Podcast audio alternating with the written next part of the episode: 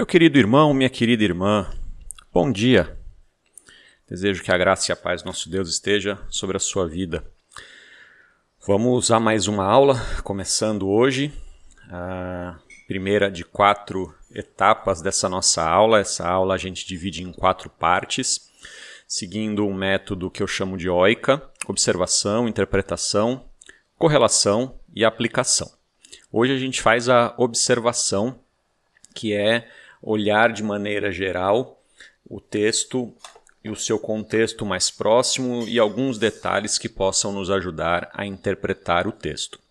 Se você está chegando hoje, é a primeira vez que você está ouvindo esse nosso podcast, ela é uma escola virtual, uma escola bíblica virtual, e a ideia é que você coloque o estudo bíblico no seu dia a dia, que você tenha 10, 15 minutos de ouvir um áudio, que é uma explicação sobre o texto bíblico, que você leia o texto bíblico que a gente está que a gente está considerando. Sempre durante a semana a gente pega uma, um único texto. Estamos numa longa série sobre parábolas, elas estão todas aí linkadas no, no, nosso podcast. E você pode fazer isso enquanto você estiver andando, passeando com seu cachorro, lavando louça. E aí você aproveita, estuda e aprende um pouco mais da Bíblia durante a semana. Especialmente nesse momento de pandemia que a gente não está podendo se reunir como igreja, não está usando o espaço da escola dominical. A gente pode então fazer usar esse espaço, tá? A parábola que a gente vai olhar hoje é a chamada parábola do rico e do Lázaro. É, se você está acompanhando já há algum tempo, você vai ver que eu não gosto muito dos títulos que são dados às parábolas, porque eu entendo que parábola é a comparação entre duas coisas para poder ensinar uma verdade espiritual, para poder uma, ensinar uma verdade do reino de Deus que seria difícil de compreender, mas que Jesus torna fácil por causa dessa comparação com coisas corriqueiras. Mas hoje, em especial, é para comemorar. Eu acho que o título está perfeito. Realmente, a comparação que Jesus faz é entre o rico e o Lázaro e não o rico e o mendigo, mas até o nome Lázaro ajuda na compreensão do que Jesus falou. Muita gente, muitos teólogos discutem dizendo que isso não é uma parábola, porque em nenhuma parábola Jesus usou o nome verdadeiro de uma pessoa. De fato, isso é, essa é a única das parábolas em que há um nome próprio, Lázaro. Né? A gente sabe que existe um outro personagem no Novo Testamento chamado Lázaro, a quem Jesus ressuscitou, mas esse Lázaro não é aquele. É, a palavra Lázaro significa ajudado por Deus. E é muito irônico que um mendigo se chame ajudado por Deus. E, e essa expressão é que nos ajuda a compreender o que Jesus quis dizer nessa, nessa parábola.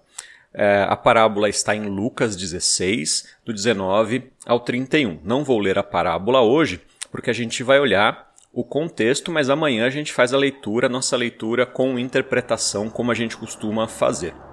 Mas seria muito bom se você pudesse ler essa parábola, você com certeza conhece, mas seria bom se você pudesse parar e ler, porque tem sempre detalhes que a gente passa deixar passar despercebido e quanto mais a gente lê, mais coisa a gente percebe. Então vamos olhar aqui o contexto. Qual é a cena em que Jesus contou essa parábola? A cena é importante para a gente entender a razão da parábola.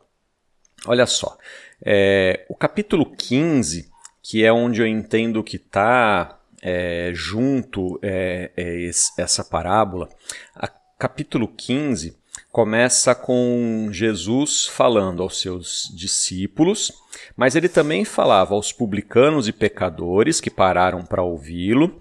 Os fariseus e os escribas estavam lá e eles murmuravam porque os porque Jesus falava com esses pecadores. Então a cena é uma cena um pouco tensa, porque Jesus ele está falando aos pecadores E tem ali os homens santos e aqueles que compreendem profundamente a lei, eles estão ali e estão questionando o fato de Jesus estar falando com esses pecadores. E estão ali também os discípulos de Jesus. Então, trata-se de uma cena pública. Jesus está em algum lugar público com pessoas das mais diferentes possíveis. É, todas essas parábolas que estão no capítulo 15, no 16, elas estão ligadas, tá? elas estão conectadas e você precisa é, entender que elas fazem um caminho muito interessante quando a gente consegue olhar tudo isso e estudar com uma forma mais profunda. Mas só para você entender um pouco do que está sendo do que está sendo trilhado aqui para a gente chegar em algumas coisas interessantes. Todas as parábolas, todas elas, inclusive essa do rico e do Lázaro, falam sobre salvação em algum aspecto e Jesus compara algumas coisas para falar sobre salvação. A gente tem nessas parábolas várias delas falando sobre coisas perdidas e desperdiçadas, mas são valores. Então a gente tem a ovelha perdida, que é um valor, é um bem, um bem muito importante naquela época. A gente tem a moeda perdida, que era uma moeda, que a gente consegue entender facilmente. O filho perdido, ele desperdiça os bens do seu pai. Então diz o versículo 15, do versículo 13 do capítulo 15, que ele pegou tudo que era seu e desperdiçou os seus bens de forma desenfreada. Uh, a parábola do administrador infiel, já no capítulo 16, o administrador infiel ele está desperdiçando aquilo que é do seu patrão. Não é dele, ele desperdiça o, o que é do outro. Uh, e aí, quando a gente chega Aí a gente tem uma, uma história falando sobre Mamon, as riquezas, é, falando que ninguém pode servir a dois senhores, né? É ou serve a Deus ou serve a Mamon. Mamon significa riquezas, e aí Jesus personifica as riquezas como se fosse uma divindade. E aí ele dá nome a essa divindade, Mamon. Então, ou você serve o Deus Mamon, ou você serve o Deus Israel. Você não pode servir os dois. E aí, logo em seguida, uh, no, logo em seguida não, a gente tem um versículo, é, versículo 18, eu já já comento sobre ele, mas a gente tem logo em seguida o versículo 19, falando sobre um homem rico. O homem rico que desperdiça, como a gente vai ver, aquilo que é dele mesmo. Tá? Ele é um homem desperdiçador daquilo que lhe pertence. Um detalhe interessante, por que, que a, gente, a gente tem uma, uma menção aos fariseus que ficavam murmurando, versículo 14, os fariseus que eram avarentos ouviam tudo isso e zombavam de Jesus. Tá? Por que, que eles, eles têm, por que, que tem essa menção?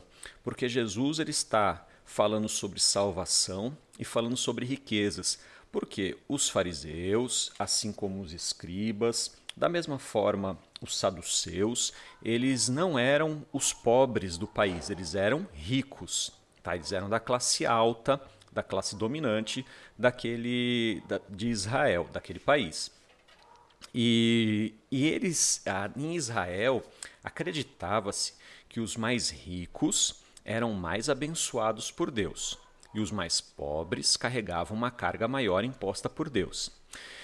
Ah, Jesus ele então ele está trabalhando esse conceito para dizer que não, os mais ricos não são necessariamente os mais abençoados por Deus. Então entenda o seguinte: todo esse contexto, tudo o que está acontecendo aqui, até onde nós chegamos, desde o começo do capítulo 15 até aqui onde nós estamos, falando sobre o rico e Lázaro, tudo está falando sobre salvação e tentando mostrar ao judeu, ao fariseu que está ali, que a riqueza não é necessariamente sinal da bênção de Deus. Então, o que você precisa ter no seu coração quando você lê essa parábola? Jesus não está dizendo que os pobres estarão no reino dos céus e os ricos sofrerão no inferno. Não é isso. Você entender isso é uma redução pequena e pobre daquilo que Jesus está falando. Jesus está falando outra coisa, como a gente vai tentar demonstrar aí nos próximos dias, tá? Jesus está falando a respeito da salvação, da fidelidade a Deus, do serviço a Deus. Lázaro é colocado como alguém que não blasfema contra Deus, mesmo estando num estado miserável, e o rico é colocado como alguém que não serve a Deus, mesmo estando num estado exaltado. E aí Jesus compara os dois para contar, para nos revelar algumas coisas sobre salvação. Essa parábola também é uma parábola sobre escatologia também é uma parábola sobre o final das coisas. Eu sei que quando a gente pensa em escatologia, a gente pensa sobre Apocalipse. Só que quem mais ensinou sobre o final das coisas foi Jesus. Jesus é o que fala mais sobre o juízo final, sobre a condenação eterna, sobre a salvação pela graça. É Jesus na Bíblia onde mais tem sobre isso.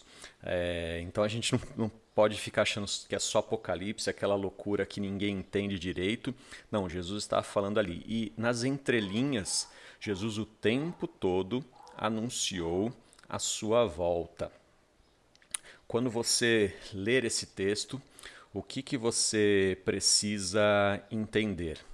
Jesus está ensinando sobre quem é que sustenta a vida.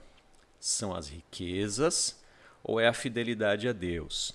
A Jesus está falando sobre a fidelidade a Deus. Está ensinando que você pode ter muitas coisas e ser infiel a Deus. E você pode ter nada e ainda assim ser fiel ao Senhor. Então entenda, essa não é uma parábola sobre o cuidado com o pobre, é uma parábola sobre a salvação. Se você ler assim, conseguir entender, você vai você vai conseguir compreender de uma forma mais profunda essa parábola que o Senhor está nos ensinando e que nós vamos acompanhar e tentar entender nesses dias. Que o Senhor te abençoe.